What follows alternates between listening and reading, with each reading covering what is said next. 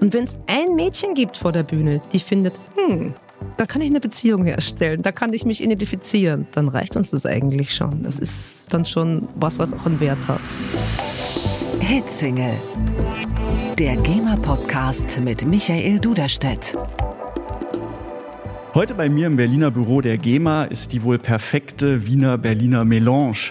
Sie ist herzlich, ein bisschen schnoddrig und extrem cool, was mir sehr, sehr sympathisch ist. Und ihre Musik ist auch nicht entweder oder, sondern sowohl als auch. Also die gesamte Farb- und Themenpalette für Kinder und das sehr zeitgemäß. Ich hab die Schnauze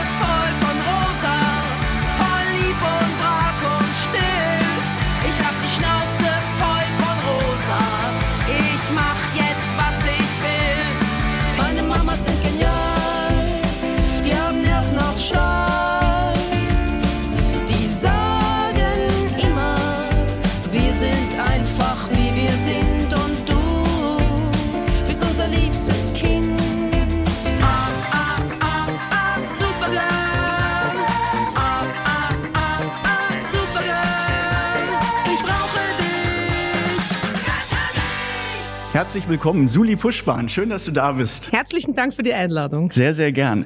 Du bist Sängerin, Liedermacherin und Musikpädagogin. Mhm. Fasst das so dein Spektrum zusammen? Wahrscheinlich gibt es noch ganz viele weitere Aspekte, was du noch Genau, ich, alles ich bist. würde Singer-Songwriter auch noch dazu nehmen, weil ich natürlich nicht nur für Kinder Songs mache, sondern auch für Erwachsene. Ich schreibe Deutsch und Englisch. Also ich habe genau die ganze Bandbreite am Start quasi. Absolut, aber- Kindermusik ist ganz sicher ein zentrales Element meiner Musik. Ja. Da war wieder meine erste Assoziation, Kindermusik, eigentlich wie schön, auch sehr dankbar, was das Publikum angeht. Mhm. Aber auf der anderen Seite, glaube ich, sind Kinder extrem kritisch und auch ein schwieriges Publikum, weil es geht jetzt nicht nur drum, hier ein bisschen Musik und habt Spaß, sondern Kinder kriegen auch extrem gut mit, was ihnen gefällt und was ihnen nicht gefällt. Also man kann nicht einfach alles Mhm. anbieten. Und das, was du machst, ist ja zum einen die Musik, aber natürlich auch ganz stark die Texte, die ja dann auch in einem gewissen Bereich identitätsstiftend sind und auch Kinder in ihrer Entwicklung begleiten. Wie ist das für dich, die Herausforderung bei der Musik für Kinder? Na, es gibt so beides. Ne? Also wenn ich in Berlin spiele, ich mache das jetzt seit fast 20 Jahre schon. Unglaublich. Das war doch erst gestern. Wenn ich in Berlin spiele, dann ist es natürlich so ein bisschen heimspielmäßig. Ja? Wir spielen sehr, sehr gerne im SO36. Das hat so ein bisschen als unser Home Club entwickelt. Und dann ist es natürlich voll die Party. Und alle kennen das. Also gibt es schon auch Kids, die das erste Mal da sind, aber das reißt dann alle mit.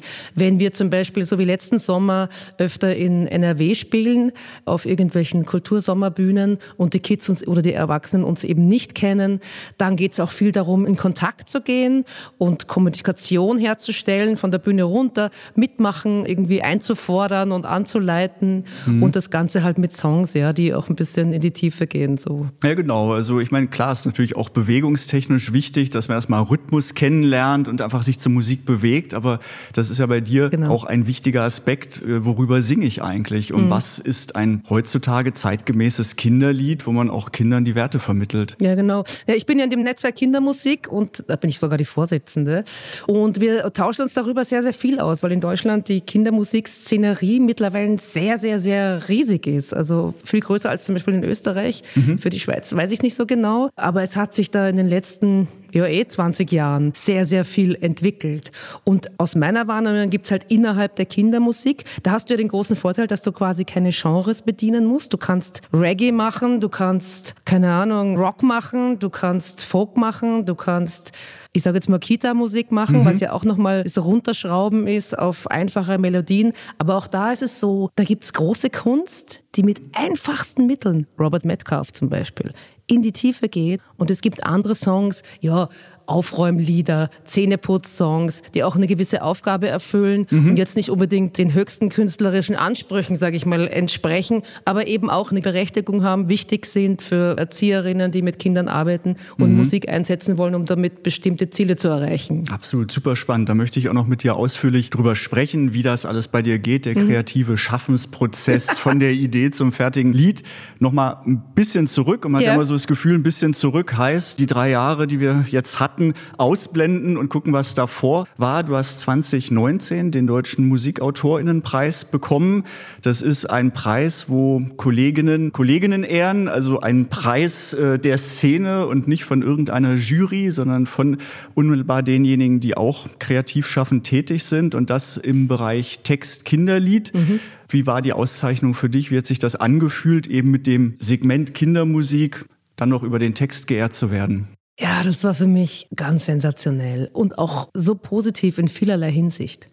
Man muss dazu sagen, meine Texte und meine Kinderlieder haben eben immer auch eine politische Seite. Ich bin Feministin, das Private ist politisch, das war für mich immer schon so und ich kann das auch in meinem Songwriting nicht wegtun. Das heißt, ich gewinne mit meinen Liedern keine Preise, weil sie dafür einfach teilweise zu frech sind, zu links sind, zu whatever sind. Schade eigentlich. Ja, und deswegen ja. war für mich die Auszeichnung mit dem Musikautorinnenpreis besonders wertvoll, weil das ist so, weißt du, so wie du gesehen werden willst von einer Organisation, die sich nur mit Musik beschäftigt, von Menschen, die sich nur mit Musik beschäftigen, die sagen, ja genau, wir sehen dich genau so, wie du gesehen werden willst. Das ist quasi Identität. Das ist die höchste Auszeichnung überhaupt.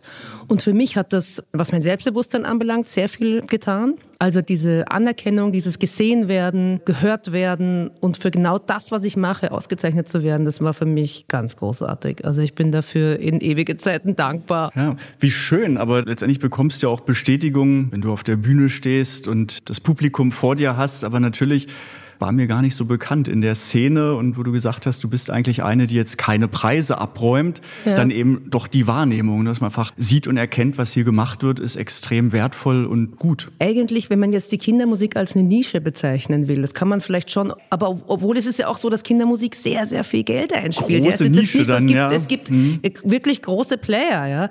Das ist zwar nicht meine Musik oder mein Stil so, keine Ahnung, Volker Rosin, Rolf Zukowski, wie auch immer sie heißen, viel viele Männer, mhm. hat ja einen riesigen Stellenwert. Aber meine Musik ist keine Musik, die jetzt, sag ich mal, flächendeckend in Deutschland gehört wird. Das ist schon eine sehr, ich bin die Nische von der Nische, mhm. wenn man so will. Habe es aber trotzdem geschafft, mir da so meine kleine Welt aufzubauen und auch die Menschen zu finden, die das brauchen und die sagen, ja, wir wollen gerne, dass unsere Kinder Musik hören, die eben mal einen anderen Blickwinkel einnimmt, mhm. so wie bei Schnauze voll von Rosa, wo die Lilifee darauf angesprochen wird, ja, was ist denn jetzt mit der Feensache? Läuft es, läuft es nicht? Und sie sagt, ey, ich habe eigentlich die Schnauze voll davon, immer rosa und immer lieb und immer so und so zu sein. Ich mache jetzt mal was ganz anderes. Mhm. Insofern habe ich das geschafft, mir in dieser großen Kindermusikwelt meine kleine Nische da zu bauen. Und dass jemand dann sagt, wir finden das super, was du machst, wir unterstützen das, dass mhm. jemand sagt, ja, ich schreibe Songs, die halt auch Vielfalt ansprechen, die Bedürfnisse ansprechen und die aber auch sagen, das kindliche Selbstbewusstsein gehört gestärkt aufzutreten gegen Mobbing oder gegen Ausgrenzung ist mhm. wichtig. Das stärke ich mit einem Song wie Wir stehen auf. Dass ich dafür so eine Bestätigung gekriegt habe, das war mir schon extrem erfreulich.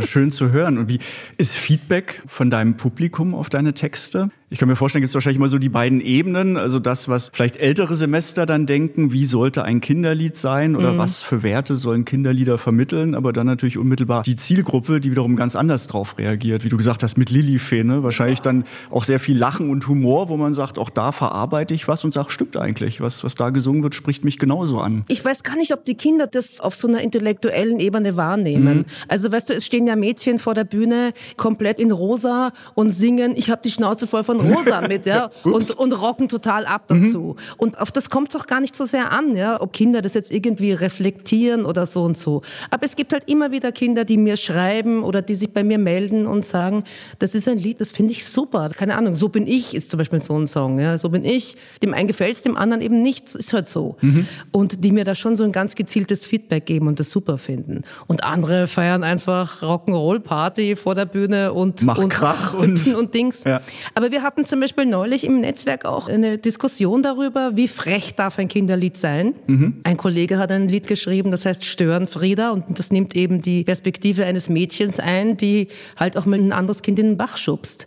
Ja, darf ein Kinderlied das? Mhm. Darf man die Hand in die Wunde legen oder muss man immer pädagogisch sein? Ich glaube nicht. Ich verstehe mich eher als Künstlerin, die auch mal sagen kann, äh, da ist aber was komisch. Schau mhm. mal dahin, das mhm. könnte doch irgendwie auch ein interessantes Thema sein. Witzigerweise ist ein Hase im Cabrio, das ist mein unpolitischster Song, mhm. mein erfolgreichster auf Spotify.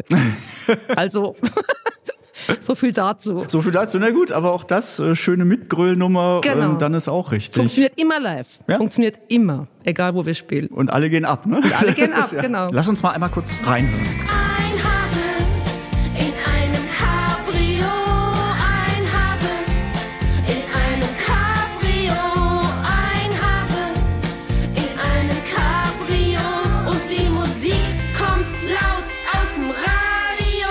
Sehr, sehr schön. Jetzt ist 2019 auch mit dem Preis, deswegen hatte ich so diesen kleinen Rückblick, immer gesagt, wie schön wahrgenommen und gibt mir Schub. Und dann sind wir reingeschlittert in die Vollbremse 2020. Gar nicht jetzt zu sehr über die Vergangenheit sprechend, aber wie hast du das rückblickend erlebt? Weil du ja auch eine Künstlerin bist, die von der Arbeit mit Kindern direkt lebt, die viel und oft auf der Bühne steht und auf einmal kommt so der Stillstand äh, zu einer Zeit, wo man denkt, eigentlich könnte es jetzt nochmal richtig einen Schub machen. Also ich habe es positiv und negativ erlebt. Also erst war ich so ein bisschen panisch und habe gedacht, oh weia, wie soll das jetzt weitergehen? Man wusste ja nicht, wie entwickelt sich das. Also jetzt gerade im ersten Jahr. Ich fand auf der anderen Seite diesen Stillstand des Lockdowns. Also ich muss dir sagen, ich hatte zum ersten Mal seit langen Wochenenden auf der Couch. Und wenn du ja immer spielst oder unterwegs bist, oder dann habe ich noch ein anderes Projekt, also entweder ich spiele oder ich bin auf meinem Projekt und plötzlich waren wir zu Hause und ich habe Gitarre gespielt auf der Couch. Und dann habe ich halt immer freitags, ich glaube im ersten Jahr, habe ich immer so ein kleines Live-Konzert gegeben aus meinem Studio raus quasi. Das war auch sehr gut angenommen, es hat auch Spaß gemacht. Irgendwann hat man dann ja gemerkt, so alle sind eigentlich komplett überdigitalisiert. Das hat sich jetzt irgendwie auch erledigt. Und ich hatte dann aber auch eigentlich immer was zu tun. Und ich habe auch jetzt den finanziellen Einbruch nicht so erlebt. Wir hatten ja zum Glück in Berlin die Situation, dass wir sehr gut unterstützt waren. Es ging nicht allen Kolleginnen und Kollegen bundesweit so. Insofern kann ich sagen, das war für mich irgendwie okay, die Zeit. Und ich konnte das ganz gut annehmen und daraus wiederum was machen. Also auch die Ruhe letztendlich dann positiv ja, ja, umgedreht. Eigentlich schon. Also nachdem die Anfangspanik so ein bisschen Ja. verflogen war, ging es dann eigentlich. Ja. Kreativ beflügelt ein bisschen die Zeit oder dann irgendwann, dass du gesagt hast, jetzt reicht's langsam mit mir selbst immer nur, ich muss auch mal wieder raus, also auf Ja, die Bühne ich habe ja quasi zeitgleich mein neues Album an den Start gebracht. Mhm. Und das hat sich durch die Pandemie auch sehr, sehr, sehr verzögert. Viel länger, als wir dachten. Weil erst war es so schwierig. Und als es dann wieder losging, waren dann entweder alle auf Tour. Man muss dazu sagen, jeder Song auf diesem Album ist entstanden mit einer anderen Künstlerin zusammen. Also jeder Song ist co-geschrieben. Und da musst du natürlich die Zeit finden, zusammen zu schreiben, zusammen ins Studio zu gehen. Plötzlich haben wieder alle gespielt oder dann waren wir abwechselnd krank, mein Produzent Carsten Schmelzer oder ich. Also es war schwierig, aber wir haben durchgehalten und haben es eben in dieser Zeit dann auch fertig gemacht. Das heißt, es war eigentlich immer was zu tun, muss ich sagen. So richtig Leerlauf war jetzt nicht. Klingt dann eigentlich sehr gut. Wer war alles dabei bei dem Album? Ja, Mit wem ganz hast du toll. geschrieben? Also Konstantin Wecker war dabei, Wallace Bird ist dabei, Dota. Ja, ja, okay. Kolleginnen aus der Kindermusik, Kiri Rakete aus Wien, Toni Geiling, mit dem ich allerdings kein Kinderlied geschrieben habe, sondern eine Liebesliedballade. Mhm. Und es hat sich eben über die Arbeit hinweg, das sollte eigentlich ein Kinderalbum werden, aber eigentlich ist es ein genreoffenes Album. Ob das ein Vorteil oder ein Nachteil ist, das wird sich dann zeigen. Aber es ist tatsächlich sozusagen, ich sage jetzt mal, ab acht bis zum Schluss für alle was dabei. Jetzt habe ich einige, drei Berlin, bei Berlin, mit denen ja. habe ich ja öfter schon zusammengearbeitet. Die haben mich, und Carsten Schmelzer ist ja der Bassist von Drei Berlin und einer der drei Berlin-kreativen Köpfe, Diane und Tobi. Mit denen habe ich natürlich eines gemacht, weil die mich auch bei ihrem Album nicht von schlechten Eltern eingeladen haben. Und ach, seitdem sind wir eigentlich kreativ sehr miteinander verbunden. Ja, super Album, auch super Erfahrung, auch total interessant, wie unterschiedlich das Zusammenschreiben mit anderen sein kann. Bei Dota zum Beispiel hatte ich das Gefühl, dass da ich am Anfang auch durchaus so eine, ja, so ein bisschen eingeschüchtert, oder? Ich meine, so eine tolle Songwriterin und ihre Texte sind so super. Da musste ich auch erst ein bisschen meine eigene Befangenheit überwinden. Okay. Und dann haben wir aber einen sehr, sehr schönen Song miteinander geschrieben, der heißt Eine gute Frage. Wie war das letztendlich? Entweder kanntet ihr euch schon oder habt ihr euch kennengelernt und war es dann so mal abklopfen, was interessiert dich, was interessiert mich und wir, wir nähern uns dem Ganzen oder habt ihr euch dann schon Textfragmente zugespielt oder? Nein, wir haben uns erstmal getroffen und haben uns unterhalten und ein bisschen genau angewärmt und dann uns auf ein Thema geeinigt. So war das eigentlich mit allen, dass wir überlegt haben, so was interessiert uns, gibt es irgendwas, was gemeinsam ist oder gibt es eine Idee, wo jemand sagt, okay, ich schmeiß mal das rein und kann daraus was werden. Mit Toni war es zum Beispiel so, dass wir eben hin und her waren zwischen, okay, schreiben wir jetzt ein Kinderlied über einen Pudel, den wir nämlich beide haben, oder schreiben wir was anderes und dann haben wir uns einfach in diesen Prozess eingelassen. Und das ist eigentlich das Schönste und das Schwerste gleichzeitig auch diese Kontrolle aufzugeben. Ja, du weißt ja nicht, was dabei rauskommt. Ich meine, ich weiß jetzt auch nicht, wenn ich einen Song schreibe, aber ich habe es ja trotzdem in der Hand. Ja, ich kann so lange dran rumwursteln, bis ich finde, okay, das ist es jetzt. Und mit Konstantin zum Beispiel war es so, ich war mal auf der Demo gespielt hier 2018 war doch diese riesige unteilbar Demo und da war die Bühne bei der Siegessäule und die ganze Straße des 17. Juni bis zum Brandenburger Tor war voll mit 100.000 Leuten. Und ich habe da mit 50 Kindern zwei Songs gespielt. Ey, das war der Wahnsinn, sag ich dir. Das war vielleicht eins der tollsten Auftritte. Und Konstantin hat vor uns gespielt und ich habe ihn dann nachher im Backstage angesprochen, ob er mal Lust hätte auf eine Kooperation. Und er war sofort, ja sicher. Dann habe ich ihn aber erst zwei Jahre später angeschrieben, gesagt, ich hätte jetzt ein Album und ob er nicht Lust hat, gemeinsam was zu machen. Und dann hat er auch sofort gesagt, ja, das macht er. Und er hätte gern, dass er die Musik macht und ich den Text, weil ihm das leichter fällt. Okay. Und dann habe ich ihm irgendwann einen Text geschickt und er hat die Musik dazu gemacht. Und dann hat Carsten und ich haben das dann weiterentwickelt. Und daraus ist eine wunderschöne Ballade geworden, wo das Menschen zusammengehören und zusammenleben und miteinander eigentlich das Beste sind und nicht getrennt voneinander sein sollten. Ja. Das finde ich sowieso das Schöne eigentlich, weil wenn man sagt, Kindermusik, zum einen hören ja viele erwachsene Eltern die Musik ihrer Kinder dann mit. Also es ist ja auch immer, dass du mit deiner Musik auch beide Generationen erreichst. Ne? Im, Im Idealfall natürlich die Eltern genauso mitsingen wie die Kinder und sagen, finde ich gut, gefällt mir. Ne? Und dass man auch gar nicht trennen kann. Ne? Kindermusik ist bitte nur bis Alter X, sondern das ist genauso Musik Ja, für also Erwachsene. Ich glaube ja auch Kindermusik-Acts, wie zum Beispiel Deine Freunde oder auch Randale, die ja Hardrock machen für Kinder, Mhm. die haben ja ganz geschickt diesen Weg eigentlich über die Erwachsenen genommen. Unter deinem Bett ist ja auch so ein erfolgreiches Projekt, Mhm. was ja letztendlich auch ein bisschen geht über die Schiene, ja, Kindermusik hat ja so ein bisschen einen schlechten Ruf, es gibt Kindermusik, die geht Erwachsenen nur auf die Nerven, es gibt hinterher immer Sätze, die fallen. Mhm. Und äh, die haben es ja auch ein bisschen geschafft, eben zu sagen, guck mal, wir sprechen die Erwachsenen auch mit an und so ein Konzert, da kommt ja die Familie hin, ja. Die Kinder sind vorne, weiter hinten sind die Erwachsenen, aber letztendlich ist es ein gemeinsames Familienevent. Das ist ja bei uns auch so halt ein bisschen kleiner, ja. Ich meine, deine Freunde spielen auf der Zitadelle, weißt du, mit 4000 Leuten und wir spielen halt im ESO mit 500. Aber ich bin froh, es ist wunderbar und die haben ja auch geschafft, so ein bisschen da die Grenzen zu verschieben und zu sagen, ja, Kindermusik hat mittlerweile einen ganz anderen Impact und einen ganz anderen Impetus auch und eine ganz andere Haltung entwickelt und ist einfach Entertainment für genau alle. das, für alle, genau, absolut. Und mit dem Text, das wollte ich noch fragen bei Konstantin Wecker.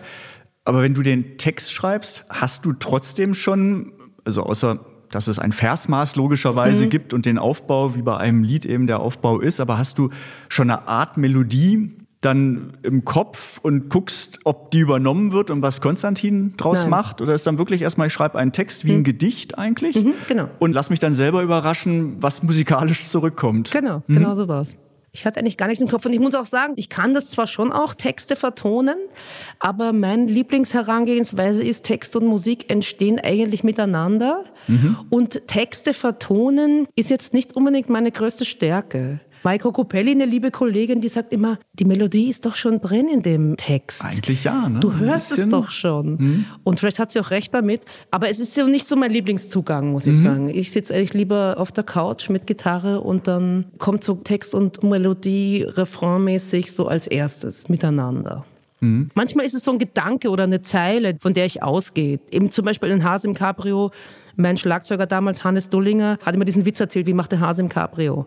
Und dann macht man halt die Hände hinterm Kopf und die sind quasi die Hasenohren, die hinterm Kopf klatschen. Und dann habe ich gedacht, das ist super, mache ich ein Lied draus. War ich auf so einem Country-Konzert, so eine Frauen-Country-Band aus den USA, dachte ich, Country ist doch einfach super. Das macht so, ein, so eine positive Musik. Dann habe ich halt so einen Country-Song über den Hasen im Cabrio geschrieben. Aber es war so eine 15-Minuten-Nummer, weißt Auf einmal ist es da. Genau. Dann, Und manche andere Songs, ja, da muss man richtig dran basteln, dauert lange, bis es dann Mhm. so ist, wie es sein soll, muss. Ja. Jetzt sind wir schon eigentlich in dem ganzen kreativen Schaffen, aber ich will Ja. es eben nicht abwürgen und wir sind ja frei, auch die unterschiedlichen Themenblöcke umzustellen. Deswegen würde ich gern dabei bleiben wollen. Bist du dann eine, die immer auf Empfang ist und wie ein Schwamm auch alles aufsaugt und guckt, wie es kreativ umgesetzt werden kann? Oder gibt es so bestimmte Zeiten, dass du sagst, jetzt ist eigentlich Songwriting-Phase und ich nutze diesen Monat nur dafür und setze mich auch zeitlich unter Druck? Oder wie kommst du auf Ideen? Was inspiriert dich? Ich glaube, ich bin immer auf Empfang. Also ich arbeite ja nach wie vor neun Stunden an der Rosa Parks Grundschule, die ja quasi der Ursprung meiner Kindermusik ist. Ich bin 93 Gott, vor 30 Jahren, nach Berlin gekommen aus Wien und habe damals angefangen an der, damals war es noch die Niederlausitz Grundschule zu arbeiten. Und ich habe immer schon Musik gemacht und Songs geschrieben. Also ich meine, schlechte damals, aber immerhin. Und durch das Zusammensein mit den Kindern und dass ein Kollege mich gefragt hat, der gesagt hat, du, ich habe jetzt eine erste Klasse, kannst du mit den Kindern ein bisschen Musik machen, weil wenn ich das mache, ich sollte das können, aber ich kann es nicht. Und dann habe ich mir ein bisschen was drauf geschafft, Grip-Songs, was mir halt gefallen hat.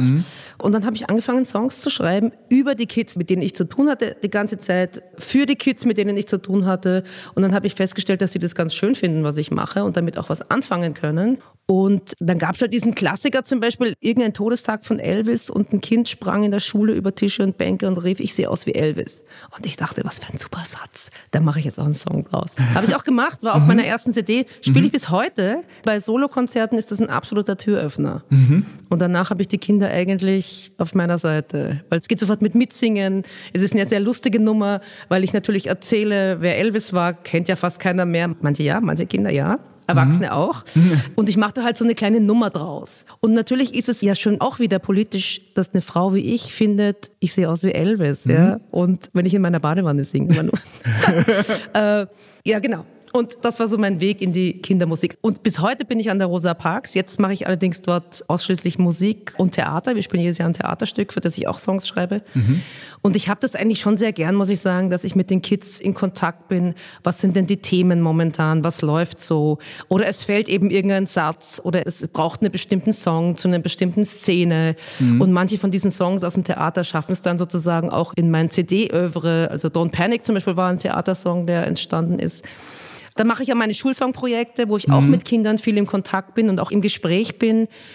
Und ich bin eigentlich immer auf Empfang. Machst du dir viel Notizen? Schreibst du viel mit oder ins Handy rein? Ich schreibe das ins Handy, ja. Okay. Ja. Früher habe ich immer gedacht, man, das merke ich mir, so super Sätze, aber das ist leider nicht so. Also man hat doch zu viel irgendwie auf dem Zettelchen dann letztendlich. Und Genau. ist es, also hast gesagt, teilweise so ein Satz, der irgendwo fällt, den du hörst? Und ist es dann auch wieder eine Emotion? Also treiben dich auch Gefühle an, dass du so irgendwas aufschnappst und einfach emotional denkst, die Szene, da möchte ich auch was in ein Lied packen, zwischenmenschlich oder was um uns rum passiert? Ich glaube, ich gehe nicht ganz so verkopft, sage ich jetzt mal, oder intellektuell ran, sondern ich gehe eigentlich von der Idee oder von eben einem Satz oder von einem Gedanken aus. Und dann gehe ich eigentlich weiter und dann schaue ich, ob mir dazu was einfällt und wie halt die Haltung in meinem Song ist, wer den Song erzählt, für wen der Song gedacht ist. Und dann ist so ein bisschen, ja, Learning by Doing, also beim Schreiben schauen, wie geht's? Und ich muss auch sagen, dass ich oft in der Früh mit einer Idee aufwache. So in den Morgen, ich schreibe eigentlich fast alle meine Songs in der Früh, jedenfalls die besten. Und es ist oft so, dass ich merke, dass mein Geist dann irgendwie schon wach ist und ich wach davon auf, dass ich irgendeinen Gedanken habe. Und dann setze ich mich hin und dann folge ich dem auch. Also diesem Impuls nachzugeben, das ist, glaube ich, auch wichtig. Dann andere Dinge ausblenden, wenn man es kann und sagen, das muss jetzt gemacht werden. Aber ich mache das einfach die ganze Zeit. Ich habe jetzt so zum ersten Mal die Idee oder auch das Bedürfnis zu sagen, ach, ich könnte mich eigentlich mal für einen Monat oder sechs Wochen zurückziehen und dann mal so ein ganzes Album, weißt du, so aus einem Guss, sich künstlerisch irgendwo mit Ausblick, keine Ahnung, Sizilien oder was weiß ich. Das steht noch auf meiner Liste. Bucketlist, ja. Genau. Irgendwann. Ein, oder halt mal so ein paar Songs, wo man sagt, okay, jetzt ziehe ich mich mal zurück und jetzt schaue ich mal, jetzt ziehe ich mal Bilanz. Ja? Genau, so. Wäre spannend, wenn du das dann gemacht hast, in der Retrospektive, wie du die Dinge dann bewertest und sagst, war auch gut, aber eigentlich so im täglichen Alltag hat auch was. Ne? Ist natürlich immer, das andere klingt dann schöner, aber ist wahrscheinlich beides mit gutem Output verbunden. Dann insofern. Aber Hoffentlich. Wir werden es verfolgen, ob du dann irgendwann sagst, ich bin jetzt für einen Monat off und sucht mich nicht und ich komme zurück mit einem neuen Album. Wobei du hast ja demnächst neue Musik am Start. Du bringst zumindest Anfang Juni. Genau. Am 1. Juni kommt die erste Single zu meinem Album, was viel zu lange gedauert hat. Aber jetzt ist es soweit und wir haben es verfolgt und ich verrate den Titel. Der Titelsong und auch das Album werden heißen Unsere Stadt spricht alle Sprachen. Und das ist ja auch ein sehr typisches Thema für mich. Ich lebe in Kreuzberg und die Vielfalt in Sprachen und in kulturellem Sein ist einfach everywhere und ich liebe es und es ist wunderbar und so soll es auch sein. Und in diesem Song vereinen sich Disney Lopez mit Spanisch, Momo Gender mit Arabisch, Amandine Thierry mit Französisch, Pina mit Türkisch, Anna und Svetlana singen einen halben ukrainischen Refrain, Luca Attioli singt einen halben italienischen Refrain und ich hoffe, jetzt habe ich keine vergessen. Genau, und das Ganze ist sozusagen eine Hymne und ein Liebeslied an Berlin, weil du kannst einmal mit um die Welt fahren mit der BVG, ist sozusagen die Quintessenz aus dem Refrain. Der Shortcut um Genau. die Welt, einmal durch Berlin. Genau. Ja, großartig. Jetzt hast du uns schon den Mund wässrig gemacht, was Anfang Juni kommt. äh, Und ich finde, es ist fair enough, wenn wir einfach mal ganz kurz in das Lied reinhören. Unsere Stadt spricht alle Sprachen und auch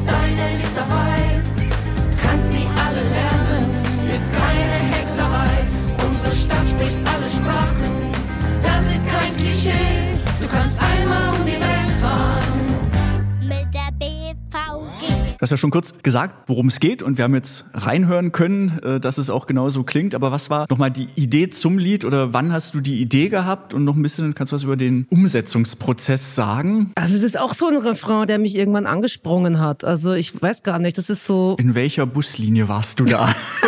Wo genau keine in Ahnung, wahrscheinlich M29 oder sowas.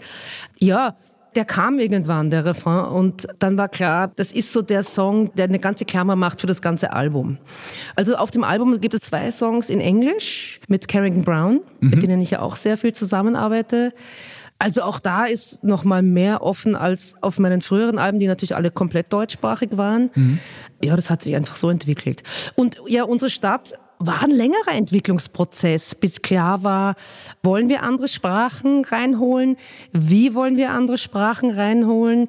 Durch die Kindermusik habe ich einfach unglaublich viele Leute kennengelernt, die tolle Sachen machen. Unter anderem eben Disney Lopez, Kubanerin, auch schon ewig in Berlin, die Salsa-Musik macht und alles Mögliche. Und wir haben uns auch bei irgendeinem Kinderkonzert kennengelernt.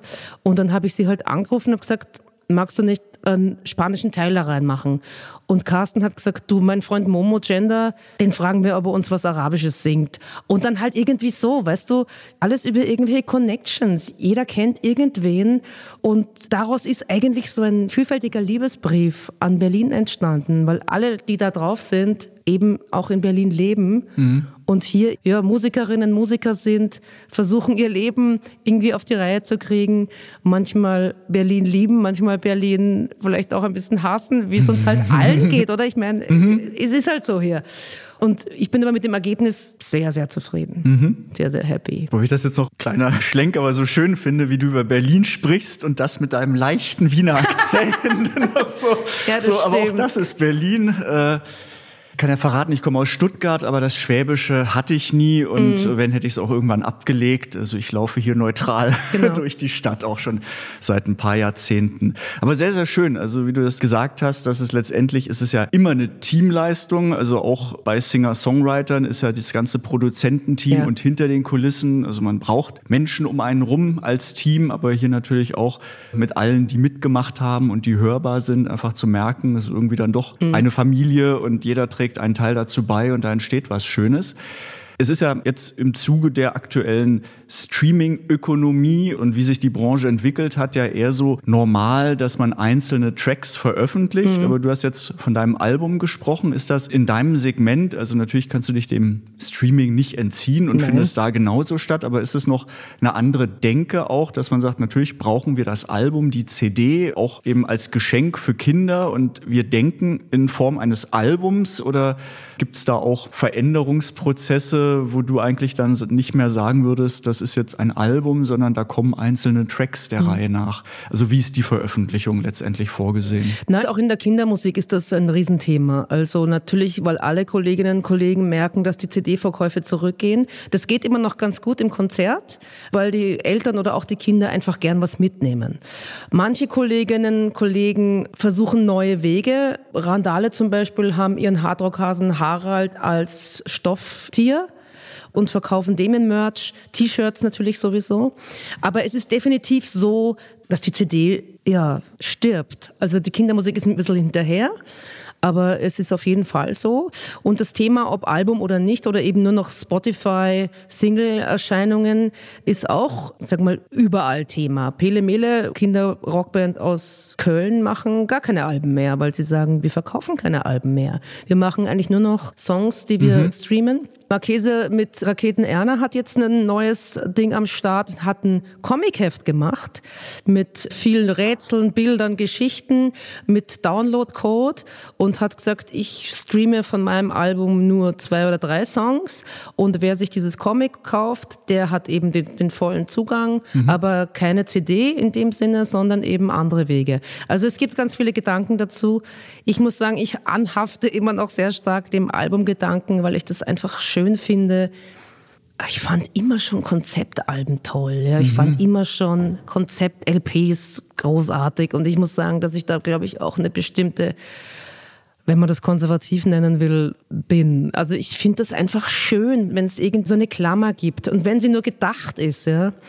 Also ich werde sicherlich noch ein, zwei Alben bei diesem Thema bleiben. Vielleicht verändert sich das dann irgendwann und dann sagt man, okay, ich mache eine Single, ich mache eine Single. Immer wenn mir halt was einfällt und ich Lust auf irgendwas habe, dann mache ich das halt und dann veröffentliche ich das. Das habe ich auch teilweise schon gehört, dass natürlich der Vorteil ist, du kannst es sehr schnell umsetzen. Ja, eh. also früher war natürlich dann Album, Produktion und bis zur Veröffentlichung ist sehr viel Zeit vergangen und so könnte man auch positiv sagen, hast du natürlich die Chance von der Idee bis zum fertigen Lied und das Lied zu veröffentlichen, ist die Zeitspanne deutlich kürzer und du kriegst halt noch unmittelbar ein Feedback und das eben auf eine Geschichte, die nicht zwei Jahre zurückliegt, ne, sondern ja, genau. Du bist, einfach, du bist einfach schneller, genau. Ja, natürlich. Du kannst irgendwie mhm. ja, einfach mal was raushauen. Also ja. manchmal finde ich das ja auch durchaus anstrengend, dass, dass du was schreibst und bis es dann irgendwie draußen ist, ach, die vielen Schritte. Ich meine, es ist auch toll. Ich liebe Studioarbeit. Ich liebe, wie Songs sich verändern, wenn sie plötzlich sozusagen ihr Kleid kriegen, wenn sie Instrumente kriegen, welche Stimmen singen, wer singt nicht oder doch.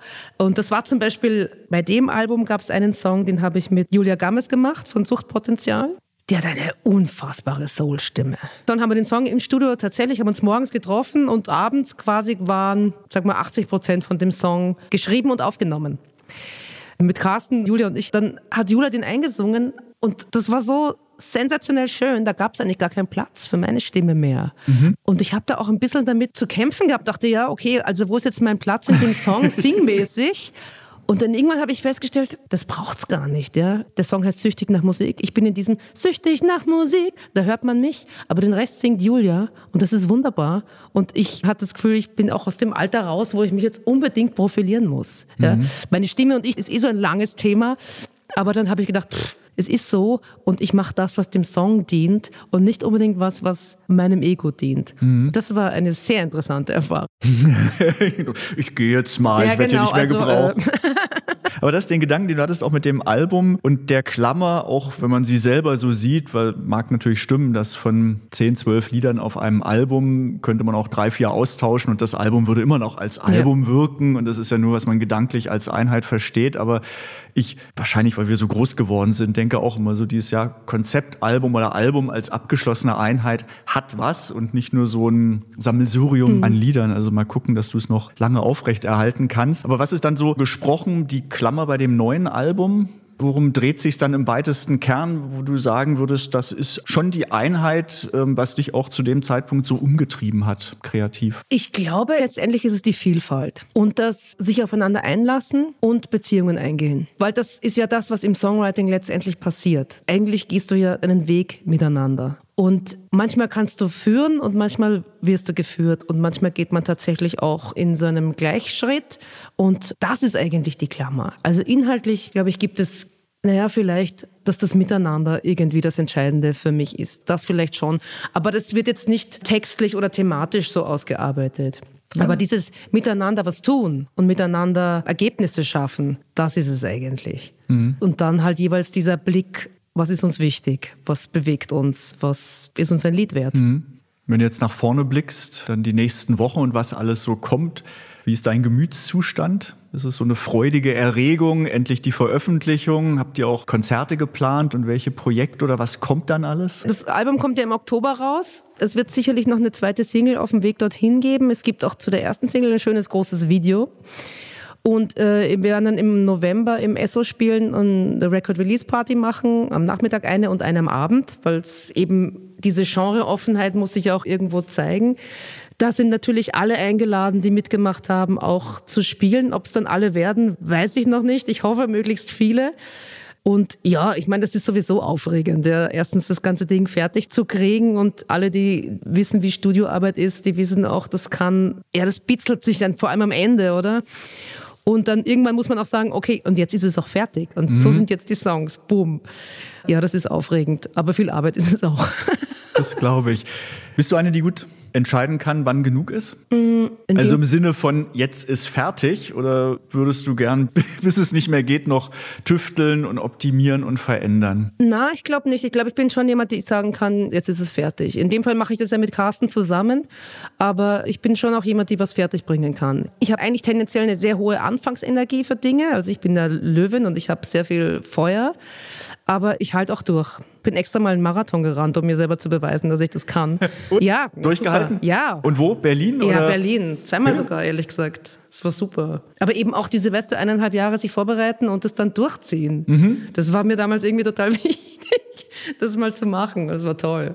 Cool. Danach habe ich eine Woche lang, dachte ich, ich bin die Königin. Tut dir alles weh eine Woche lang, aber eine Woche lang bist du so, ah, ich kann die Welt aus den gelohnt. Angeln heben. Echt super. Cool. Aber auch schön mit der Vorbereitung, weil bei vielen ist ja so diese blöden Wetten und Wetten, ich schaff's und Mhm. vielleicht schafft man es auch, aber es ist natürlich ein extremer Krampf. Aber dann mit Vorbereitung ist auch immer eine spannende Reise. Ist wahrscheinlich Ja. auch vergleichbar mit dem, was Voll. du jetzt künstlerisch machst. Also diese ganzen Phasen, die man im Marathontraining und beim Marathonlauf dann Mhm. erlebt, wahrscheinlich sehr viel Analogien zu dem, was du sonst machst. Ja, ich habe ja das Video zu dem Unsere Stadt mit Sebastian und Andreas von Cross Generation Media gemacht und Andreas hat mich gefragt, wo ich diese Energie hernehme, das so lange durchzuhalten, weil ich meine, es sind jetzt glaube ich schon zweieinhalb Jahre, dass wir an dem Album gearbeitet haben und das konnte ich gar nicht so richtig beantworten, aber ich dachte, das ist doch keine Frage. Also ich meine, wenn ich das anfange, dann bringe ich es auch zu Ende. Das wäre ja schade, wenn das irgendwie veräppt. Und ich muss sagen, die Energie und auch die Liebe und die Anerkennung, die von den Kolleginnen und Kollegen, die sich dann mit mir auf diese Reise eingelassen haben, kommt, das ist ja auch was, was trägt. Das bin ja nicht nur ich alleine. Und das hat mir zum Beispiel auch total gut getan. Ja. Also ich meine, es ist einfach toll, wenn du jemand wie Wallis Bird fragst oder Dota oder Konstantin Wecker und sie sagen, ja, sicher mache ich mit dir einen Song. Das ist eine Auszeichnung. Toll. Einfach gut. Genau. Super. Ich möchte noch einmal, das war jetzt so ein bisschen der Ausblick nach vorne, zurück in die Vergangenheit reisen. Was war deine erste Berührung mit Musik? Ich bin durch meine Mama protestantisch sozialisiert. Das heißt, meine erste Berührung mit Musik war eigentlich der, damals hieß es Miniclub bei uns in der Gemeinde. Das hat unsere Religionslehrerin gemacht. In Wien? äh, nein, ich bin ja in Nürnberg Ja, das geboren. wollte ich sowieso fragen. Ja, ja, es ist ein. Man, man, man, man hört's ja auch. Na, ja, genau. Ich komme ja aus einer zweisprachigen Familie. Also mein Papa ist Österreicher, meine Mama ist Deutsche. Ich bin in Nürnberg geboren, dann haben wir eine Zeit lang außerhalb von Nürnberg gewohnt, in einem Ort, der heißt Röthenbach. Und dort fand sozusagen meine primäre Singsozialisierung statt. Und dann, als ich ungefähr zehn war, sind wir in den Süden von Wien gezogen, weil mein Papa in Wien einen Job gekriegt hat. Und dann bin ich irgendwann von da nach Wien und dann von Wien nach Berlin. Und das wird halt oft so dargestellt, dass ich Wienerin werde. Ich bin keine Wienerin, aber Wien ist halt definitiv ein ganz riesiger und wichtiger Teil meines Lebens. Auch Linz, wo meine Großeltern gewohnt haben, meine österreichischen Großeltern, die wir viel besucht haben. Also ich bin definitiv seelisch mehr österreichisch als deutsch. Ja, ist halt einfach so. Wenn ich in Wien bin, rede ich natürlich auch mehr Dialekt als jetzt. Achso, ich dachte, da redest du Hochdeutsch. Nein, da rede ich, nein, da rede ich dann schlimmer. schlimmer Dialekt. Nein, aber einen schönen Dialekt. Das Ja. ist ja ein wunderbarer Dialekt. Ähm, was war die Frage? Musikalisch, genau. Musikalische Also, Früherziehung, genau. geprägt, erste genau. Instrumente. Singkreis, Ja. Mundorgel und dann größerer Singkreis. Und eigentlich war irgendwie immer Singen Mhm. rund um mich herum. Und dann habe ich irgendwann, da waren wir schon in Österreich, mir eine Gitarre organisiert. Wir hatten ganz früher Klavierunterricht, weil meine Eltern fanden, es ist so ein bisschen die bürgerliche Schiene, mein Bruder und ich, wir sollen Klavier lernen, ein Instrument lernen. Und leider war unsere Klaviererin eine sehr alte, sehr autoritäre Dame. Und wir haben immer versucht, irgendwelche Möglichkeiten zu finden, dort niemals zu landen. Und mein Bruder ist den Weg weitergegangen. Der ist ein sehr guter Hobby, aber trotzdem sehr guter Jazzpianist. Und ich habe irgendwann mich dann vom Klavier abgewandt, was ich heute bereue, und mir dann eine Gitarre organisiert. Und mein Papa hat tatsächlich mir meine erste richtige Western-Gitarre geschenkt. Da war ich, glaube 14. Und dann habe ich mit Peter Burschs Gitarrenbuch, weiß nicht, ob dir das noch was sagt. Nee. Das ist witzig. Habe ich dann Gitarre spielen gelernt. Da waren dann so Sachen drin wie House of the Rising Sun und, und Tambourine Man und Tralala. Und Peter Bursch, der Gitarrenlehrer der Nation, der, der sieht ja heute immer noch aus wie früher, nur in Grau. Den haben wir letztes Jahr auf einem Festival getroffen, wo der Workshops gemacht hat. Ah. Und mein Gitarrist Matthias Kastner, der kennt den natürlich. Und Judith Rummel, meine Bassistin, auch wie so, oh, Peter Bursch, Peter Bursch. Super. Ja, das war sehr, sehr prägend, genau. Aber eben Autodidakt äh, habe ich mir dann das Gitarrespielen beigebracht. Waren auch erste Lieder schon selber geschrieben? Ja, aber weißt du, damals halt auf Englisch und ich habe Englisch immer schon geliebt, aber es war halt grottig und ich habe auch immer gedacht, das ist so ein bisschen wie Aneignung, das ist ja nicht meine Sprache. Gleichzeitig war ich natürlich in Österreich, Austropop war irgendwie jetzt auch nicht was, was ich unbedingt wollte ja, und, oder auch gekonnt hätte. Und ich muss sagen, meine Initialzündung war eigentlich das Album damals Hinterm Mond von Element of Crime. Damals habe ich in einem Kinderladen gearbeitet, weil ich ja eigentlich auch Sozialarbeiterin bin. Und da gab es einen Papa, der unfassbar viele Schallplatten hat. Und der hat mir immer so Mixtapes gemacht. Und da waren vier Songs von dieser Platte dabei. Und als ich zum ersten Mal hier, was weiß ich, vier Stunden vor Elbe 1 und mach das Licht aus, wenn du gehst und solche Sachen. Und damals Hinterm Mond natürlich das Stück, habe ich gedacht, siehst du, es geht doch. Also man kann deutsche Songs machen, die nicht Schlager oder sag mal so seichterer Pop sind, ohne es jetzt abwerten zu wollen und trotzdem einen Witz haben, eine Tiefe haben und ja, einfach gut sind. Und das war für mich so, okay, also Deutsch ist eine Möglichkeit. Und dann war es zwar noch, glaube ich, ein langer Weg bis zu den ersten guten Songs, aber ich habe dann zumindest angefangen, welche zu schreiben. Gab es eine Initialzündung? Also, ja, du hast ja gesagt, dass du auch Sozialarbeiterin, Pädagogin bist in dem Bereich, also vielleicht zweigleisig gefahren, aber gab es so einen Moment, ich meine, du hast es ja nicht hinter dir gelassen, du machst es ja immer noch deine Arbeit an der Schule, aber wo klar war, ich möchte doch mehr Richtung Musik gehen? Also ich habe eben schon seit damals immer Musik gemacht, immer gesungen, immer Gitarre gespielt, immer egal, wo ich eigentlich war. Und Musik war ein ganz zentrales Element. Aber ich habe mir damals überhaupt nicht zugetraut, das überhaupt zum Beispiel zu studieren als Möglichkeit, als Weg anzugehen und zu sagen, okay, ich studiere jetzt keine Ahnung. Damals in Wien, was hätte man studieren können? Vielleicht Gitarre oder weiß nicht, ob es damals schon sowas wie eine Popakademie gab, wo man hätte Songwriting oder whatever. Aber das war für mich gar keine Option. Also ich hätte sicherlich auch Talent gehabt, Schauspielerin zu werden. Aber ich hatte nicht das innere Korsett zu finden, das, das mache ich jetzt, ist mir wurscht. Ja. Sondern es war eher so, ja, wo gehe ich hin? Ja, irgendwas mit Menschen. Dann habe ich halt Sozialarbeit studiert, aber der Kontakt dann in Berlin mit Kids und über diese Kindermusik, das war eigentlich meine Befreiung. Auch im Songwriting. Früher musste ich immer sehr, sehr, sehr beweisen, wie intellektuell ich bin. Ja, dass die Texte sehr sophisticated und was weiß ich. Aber dass eben ein Lied, so wie ein Hase im Cabrio, einfach lustig ist, simpel und funktioniert und allen Spaß macht. Das war auch so eine Lernerfahrung durch Kindermusik und eigentlich eine Türöffnung. Mehr als eine Türschließung.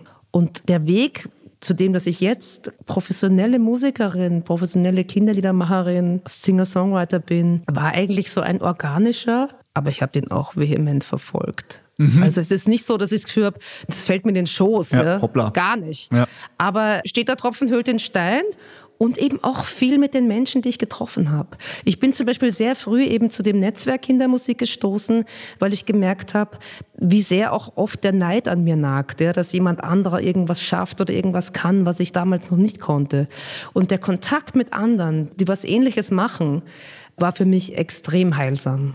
Und das ist bis heute auch noch ein großes Plus, dass wir uns treffen. Wir sprechen über, was uns bewegt, über Kinderlieder. Wie schreibt man die? Warum schreibt man die? Für wen schreibt man die? Kann man da Regularien entwerfen? Ja, nein, vielleicht. Also das ist ja total interessant eigentlich, dieses Feld.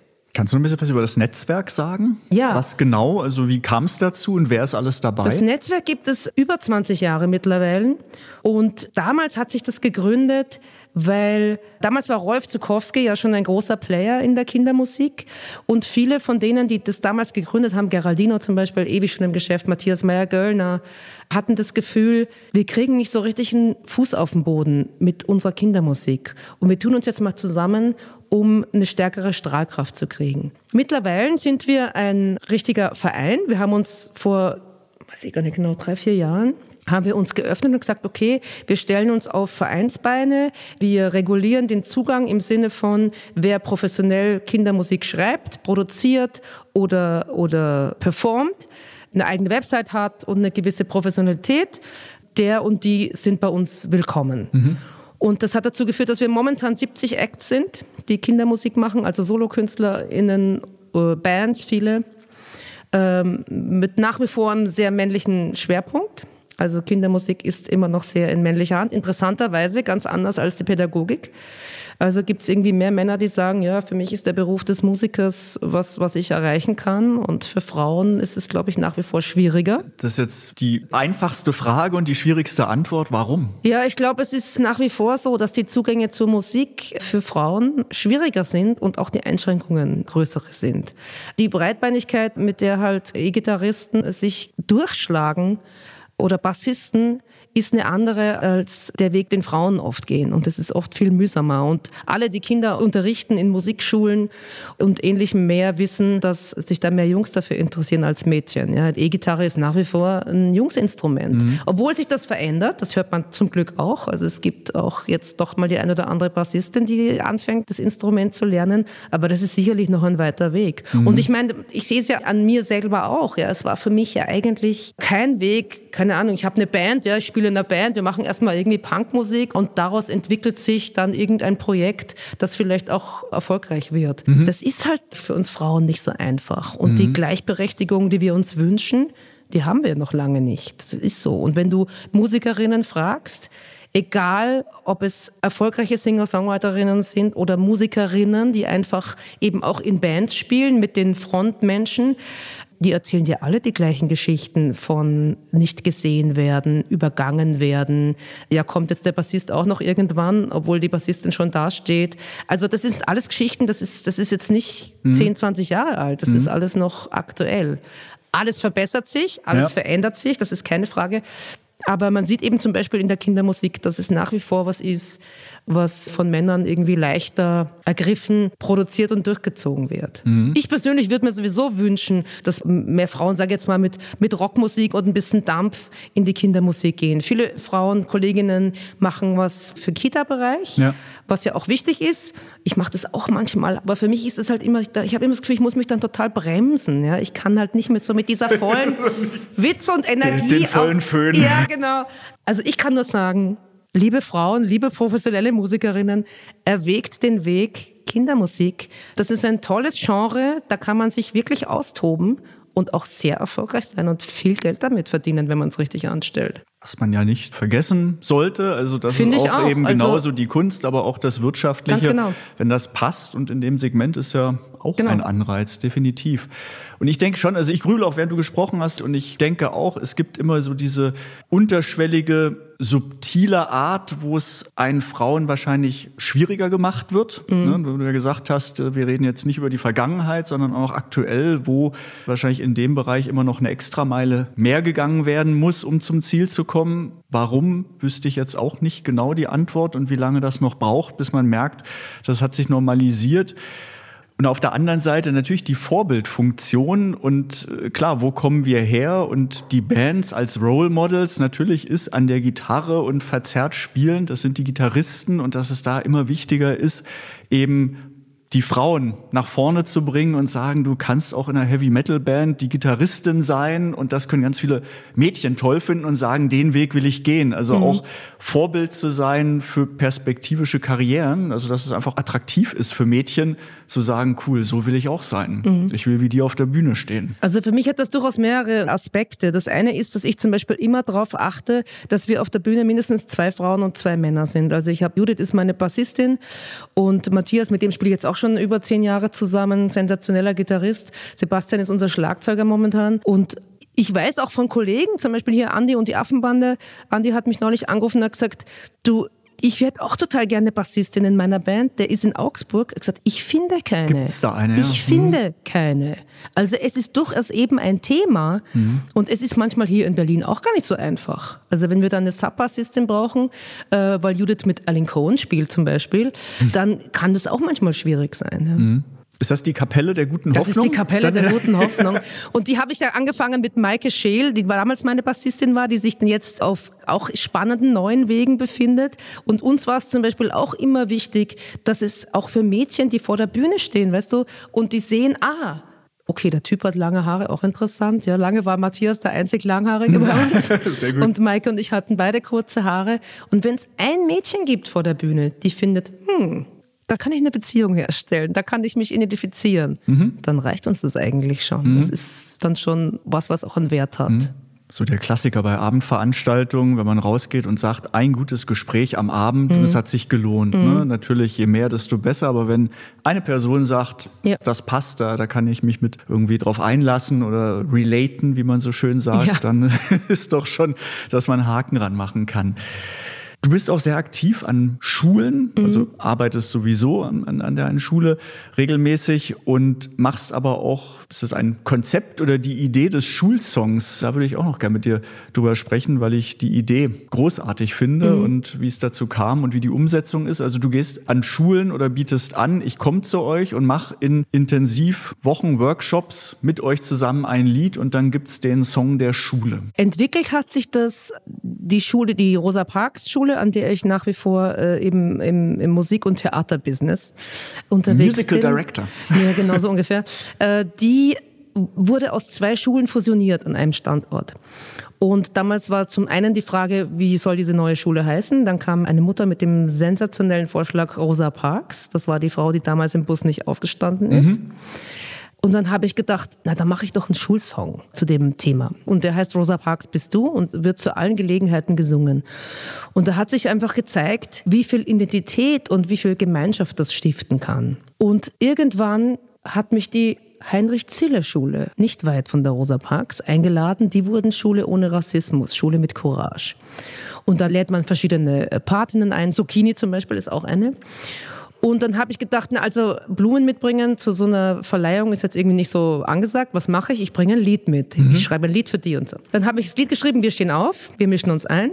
Und am Ende der Verleihung hat die damalige Schulleiterin, das war so eine richtige Berliner Powerfrau, die schlug mir mit der Hand auf die Schulter und sagt, und das wird unser neuer Schulsong. Also das war ein ganz anderer Approach. okay. Und dazu kam es auch. Und dann kam die Hunsrück-Schule, hat gesagt, du, wir wollen auch so ein super Schullied wie die Rosa Parks und die Zille. Kannst du das bei uns nicht auch machen?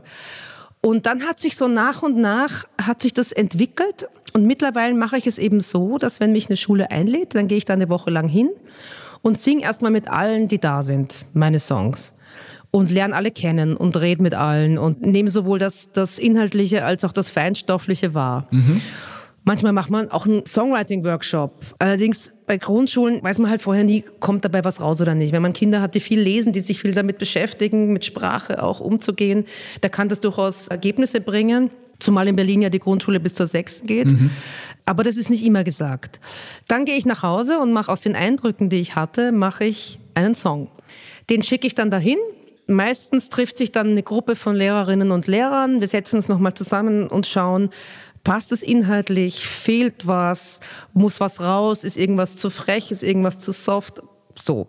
Dann wird quasi finalisiert Der Song muss so sein, dass den Lehrerinnen mit Gitarre in der Klasse schrummeln können und so, dass sie, wenn sie eine Studioversion davon kriegen, eine Karaoke-Version, den halt auf allen Schulfesten, Schulgelegenheiten, die man hat, singt man halt diesen Song so miteinander. Oft hat der einen Rap-Teil, damit man gerade in Berlin die Fünft- und SechstklässlerInnen mit Wollen an Bord holt. rappen? Ich meine, die Spanne von erster bis sechster Klasse ist natürlich riesig. Ja? Die agieren ja dann schon alle mit Pubertät und man muss ja so cool sein und was weiß ich. Aber trotzdem haben alle Kinder, die ihre Schulsongs können und kennen, eine hohe Identifikation damit und singen die dann trotzdem bis zum Schluss. Und Jahre später kommt mal jemand und sagt, "Ah." oder ich auf der Straße treffe ich ehemalige Schüler, die sagen, ey Suli, Rosa Parks bist du. Also die tatsächlich immer noch als positive Erinnerung mitnehmen. Und ich meine, das ist doch super. Genau, dann kriegen die einen Song, dann komme ich noch mal eine Woche, dann wird der Song geübt mit allen.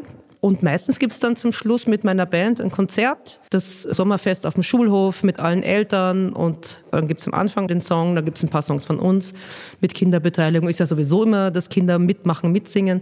Und am Schluss noch mal den Schulsong. Und dann hoffentlich in alle Zukunft immer wieder. Den Schulsong, coole Sache. Genau. Wie ist da die Dramaturgie? Von den ersten Tagen ist so ein bisschen so erstmal auch jetzt bei den Schülerinnen, ist es so erstmal gucken, kritisch sein, was erwartet uns und am Ende dann so, ja, je mehr, desto besser. Merkst du so eine Gruppendynamik? Ja, auch die Songs sind ja jetzt auch so, dass die Kids da aufspringen und einfach Freude dran haben und das Singen viel Spaß macht. Und wobei vielleicht noch mal als kleinen Bogen zum Anfang zurück, ich das durchaus merke, dass Kindern diese Singgrundlage fehlt. Also wenn du ja in die erste Klasse gekommen bist 2019, ja, dann hattest du ja erstmal zwei Jahre lang überhaupt keine Singerei in der Schule. Und ich merke schon ganz deutlich, dass in Klassen, in denen regulär viel gesungen wird, da streue ich meine Lieder aus. Das ist wie, wie eine Saat, die aufgeht in fünf Minuten. Und bei anderen Klassen, jetzt bin ich zum Beispiel momentan in der Theodor Storm Grundschule am Hermannplatz sind die. Da merke ich schon, dass da in manchen Klassen die Kinder sind gar nicht gewohnt zu singen. Ja, das ist gar nicht was, was so was völlig Normales ist. Das kann man niemandem zum Vorwurf machen, denn Musiklehrerinnen sind Mangelware. Also keine keine Ware, aber es sind wirklich, es ist ein großer Mangel. Es wird zu wenig gesungen. Man kann das auch nicht auch noch den Lehrerinnen aufbürden und manche sagen, ja, ich, ich tue eh, was ich kann, aber es ist einfach, it's too much. Ja. Ja, ja. Aber ich Leider, merk- aber so genau. ist die Und- Realität, Und dann, ja. je mehr wir dann miteinander singen und im Laufe der Woche machen wir auch mittags noch einmal, kommen wir noch einmal zusammen und singen sozusagen klassenübergreifend. Und das wirkt dann schon mit der Zeit. Und das erzielt eben auch ein Gemeinschaftsgefühl, weil man einfach miteinander was tut. Was schön ist. Absolut, ja. Schönes Endprodukt hast, kannst dich Genau. mit identifizieren und Oft machen die, die, die Schulen ein Video, lassen diesen Prozess begleiten, sodass man sozusagen auch, doch auch nach außen zeigen kann. Guck mal, das ist unser Schulsong, so schaut unsere Schule aus. Ähm, das macht uns aus, das sind wir und wir sind auch stolz auf das, was wir sind. Ja? Es ist ja total wichtig.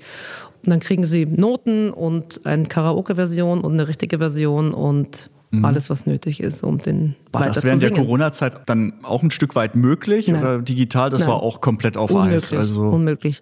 Also das kann man digital nicht machen, das geht Mhm. nicht. Ich fand das auch keine Freude, so diese, ich hatte ganz wenige Zoom-Konzerte, wo ich dachte, Mhm. also die waren schon amüsant und das war aber auch eher ein Austausch und gar nicht so sehr jetzt wie, wie so eine Konzertsituation. Das kannst du eigentlich nicht herstellen über, Mhm. über Zoom. Ich hatte einmal ein Konzert oder so eine Sing-Zoom-Session mit Menschen, die sich engagieren für die singenden Krankenhäuser. Das war richtig der Wahnsinn. Mhm. Aber weil die eben alle so, ja, wir sind hier zum Singen. ja. Also da gab es gar keine Berührungsängste und da übertrug sich tatsächlich die Energie auch über den Bildschirm. Das war aber, glaube ich, das einzige Mal, wo ich Mhm. das so empfunden habe. Sonst war immer schon auch diese digitale Distanz, die Übertragungslangsamkeit, die du ja dann auch hast. Du Ja, kannst ja, ja. gar nicht richtig miteinander singen. Ja? Also das fand ich schon alles eher mühsam. Ja, ist anders. Ich war 2019 beim Lollapalooza, Mhm. dann auch bei 21 Pilots und war dann auch so schön, weil das wurde ja live gestreamt und dann nur die Ansage oder der Hinweis, also ihr alle, die uns jetzt zu Hause am Bildschirm anguckt, ihr guckt zu, die, die hier sind, wir feiern. Mhm. Ja, und das ist ein Unterschied. Natürlich kann ich mir ein Konzert oder Musik online angucken, aber das ist nicht zu vergleichen mit dem Live-Event. Klar, wenn live Fall. natürlich nicht geht, was machst du dann? Das war natürlich eine Ausnahmesituation, aber äh, umso besser, dass es auch an den Schulen wieder geht. Und gerade weil du es ja gesagt hast, dass Musikunterricht dann immer auch oftmals ausfällt oder Ja. nicht so stattfindet, wie man sich eigentlich wünschen würde. Und Ja, wenn dann gerade in den drei Jahren vieles brach liegt, dann sicherlich das Singen kommt noch kürzer als sonst. Also Und es hat so eine Kraft, ja. Ja, die Musik eh ist eh schön. Aber es geht schon auch vorwiegend um den Kontakt und um das mit, Miteinander in Berührung und in Austausch kommen. Ne? Und jetzt gerade gestern war ich eben da an der Theodor Storm, wenn ich mit den SechsklässlerInnen zusammensitze, das ist schon auch sehr, sehr spannend, ja, was die mir für Fragen stellen. Allen voran natürlich, bist du ein Mann oder bist du eine Frau? It's for me to know and you to find out. Genau, so ungefähr. Mhm. Who cares? Ja, ja spannend, aber ist doch ist doch schön, oder? Ich find's Ich meine, genau schön. das möchtest du ja auch. Also jetzt nicht, Ganz genau. nicht ich polarisiere, um zu polarisieren, aber einfach so, denkt selber drüber nach, findet euch. Ne? Und das ist ja genau in dem Alter wichtig. Mhm. Ja, ja, Und klar. einfach mal von der Seite dann sowas zu bekommen, finde ich toll. Mhm. Wo feierst du eigentlich musikalisch, wenn es nicht deine eigene Musik ist? Was hörst du? Was inspiriert dich, wenn es Erwachsenenmusik ist? Also ich komme definitiv vom Folk. Sag's mal, Bands wie Indigo Girls verfolge ich immer schon. Alles, was so aus der Folk-Ecke kommt. Aber auch deutsche Singer-SongwriterInnen eigentlich querbeet. Genauso Rockmusik oder Hip-Hop. Also ich bin gar nicht so festgelegt auf... Also auf, komplett auch Ja. offen für alles. Eigentlich schon. Stile, ja. Eigentlich schon. Und gibt es Phasen, wo du Ruhe haben möchtest? Wo du sagst, jetzt lasst mich mal hier komplett in Ruhe, ich möchte auch nichts hören. Ja, ja. Ich fahre ja auch viel Auto durch Konzerte und so weiter, dass ich oft stundenlang Ruhe habe. Ich höre dann vielleicht lieber mal einen Podcast und eben nicht so viel Musik. Also gerade in so einer Gute Idee. Phase, wo man, wo wir ein Album machen und du eben auch viel, viel, viel Musik anhören musst und um mich herum ist, dann bin ich auch froh, wenn es mal still ist. Ein Moment der Ruhe. Ja, und weißt, ich bin auch nicht so ein Fan von so Radio nebenher laufen zu haben. Das ist eigentlich nicht so meins. Ich höre dann lieber richtig Musik und stecke mir dann die Kopfhörer auf den Kopf, wenn wir mit der Band unterwegs sind und höre dann lieber richtig Musik, bevor ich so nebenbei habe. Ich glaube, für andere ist das anders, aber ich bin nicht so ein Fan davon. Ich habe das Gefühl, wir kratzen nur an der Oberfläche Ja, und es könnte weiter, weiter, weiter gehen. Aber es gibt ja so den Punkt auf deiner Bucketlist, habe ich mir gemerkt, vieles andere auch. Es schreit eigentlich nach einer Wiederholung und ich würde mich freuen, wenn wir uns irgendwann wiedersehen fürs Update und wünsche dir äh, schon mal an dieser Stelle auch viel, viel Erfolg, was die Single-Auskopplung und äh, das Album in diesem Jahr noch angeht. Und jetzt noch natürlich der Raum und so viel Zeit, wie du in Anspruch nehmen möchtest für den Werbeblock. Was ist die beste Möglichkeit, um zu erfahren, was du machst, wo du stattfindest, mit welchen Projekten? Was ist die beste Anlaufstelle im Internet, in sozialen Netzwerken? Der Suli Puschbahn Werbeblock, bitte. Feuerfrei. Naja, genau. Ich meine, wenn du rausfinden willst, wann und wo ich spiele, dann schaust du auf meine Internetseite. Da gibt es eine Terminseite, wie das jede hoffentlich hat, äh, wo man mich findet. Konkret würde ich jetzt sagen, 1. Juni, SO36, Nachmittagskonzert. Da gibt's noch Tickets, jetzt noch. Da könnt ihr mal erleben, wie das ist, wenn Kinder Rockmusik für Kinder abfeiern und was das für eine Gaudi ist. Äh, Wir spielen diverse Konzerte diesen Sommer an den üblichen Stellen. FEZ ist so eine Bühne, die regelmäßig von uns bespielt wird. Freilichtbühne in Spandau. Ja, solche Orte und natürlich auch überall, wo Menschen Musik für Kinder anbieten. Und definitiv natürlich das Record Release Konzert, das wird am 26.11. sein. Auch im SO36, da wird es zwei geben, eins am Nachmittag, eins am Abend, um auch ein bisschen dem Genre offeneren gerecht zu werden. Wer dort alles spielen wird, könnt ihr dann auch auf meiner Website verfolgen. Könnt mir gerne auf Insta folgen. Da sieht man eigentlich auch die Suli Pushbahn, die ich bin. Also es ist jetzt kein Machen nicht andere für dich alles. Nein, es ist kein hochpoliertes Profil. Ich bin das selber und ich mache das so ein bisschen, wie ich denke, dass es, dass es lustig ist, weil das soll ja mir auch Spaß machen. Und ich bin eben durch und durch self-made und äh, mache auch mein Booking nach wie vor selber. Und das ist einfach so und das ist auch gut so. Absolut. Und du sprühst vor Energie. Ich, ich kann es noch sehen. Ich denke, man hört es auch. Hat sehr viel Spaß gemacht. Schön, dass du da warst. Danke, Und Michael. Wenn es euch gefallen hat, dann gerne liken, kommentieren, nochmal anhören, auch die anderen Folgen anhören und vor allem ganz viel Musik, egal welches Alter, von Suli Puschbahn anhören. Vielen, vielen Dank. Herzlichen Dank. Hitsingle. Der GEMA-Podcast mit Michael Duderstedt.